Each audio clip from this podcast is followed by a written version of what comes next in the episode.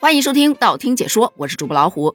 谁的小时候没有一个明星梦呢？谁不想当公主、当骑士、当王子，甚至当超级英雄呢？可一旦梦想走进现实，兴趣变成工作，一切好像都变了味道。说到这儿，就不得不提在横店的铜漂一族。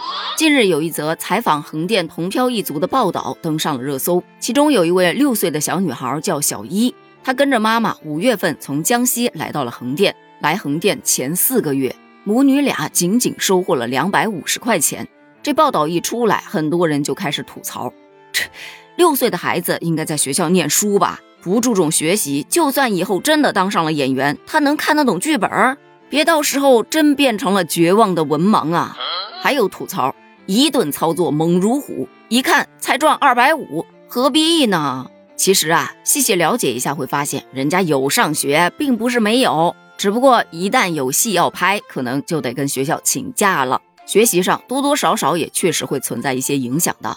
那小一到底是为何突然就想着要来横店飘一飘呢？据小一的妈妈说，她来横店的契机是听到某短视频平台中有一位赵老师说孩子可以来横店拍戏，不过要在他这儿缴纳九千八百元的培训费。因为自家孩子特别喜欢演戏，他想着这也是个机会嘛。就背着家里偷偷把这钱给交了，赵老师就把他推给了经纪公司。通过经纪人的介绍，母女俩真的接触到了剧组。那是在说好的七天培训的最后两天，他们进组当群演，有十几个孩子在同一个自制剧里头嗷嗷的哭，到处跑。可本来老师说这个剧最后会放在爱奇艺啊、优酷上面，可实际的成片只是机构用个人账号传到了视频网站上罢了。本来你会觉得他这是上当受骗了吧？然而，小一的妈妈却表示，刚来横店的同漂家庭从经纪公司的经纪人手里接戏，是快速积累人脉和找到戏约的入门方法。他们家缴纳的培训费还算少的，人家缴得多的十几万、二十几万、几十万的都有。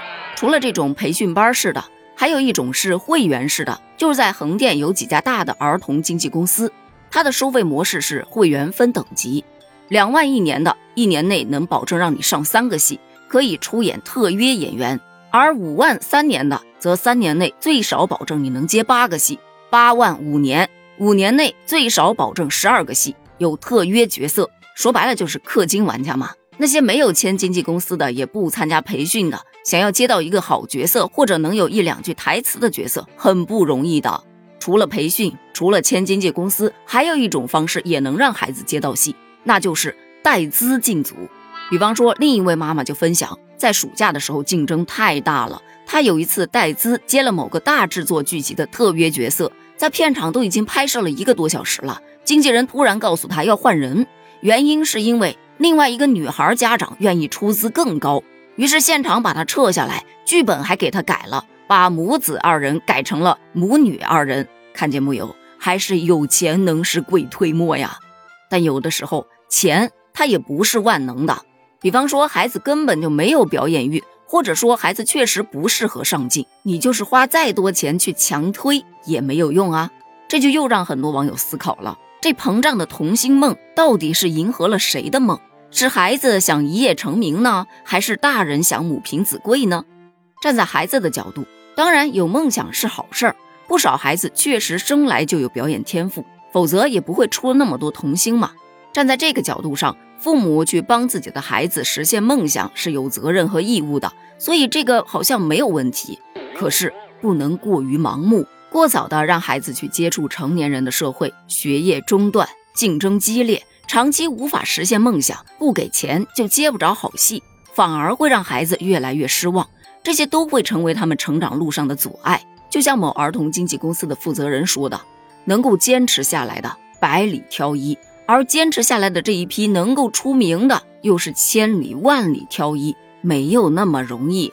反正换了我，如果说让孩子去体验一下生活，拍个一次两次的，我愿意。但你要把这个拍戏变成生活，那还真的是不太愿意。毕竟自家的孩子 自己最了解，他们根本就不是那块料，还是踏踏实实好好上学吧。不过话说回来，咱们对于这个现象啊，也不能多说什么。毕竟要尊重他人命运，万一人家成了呢？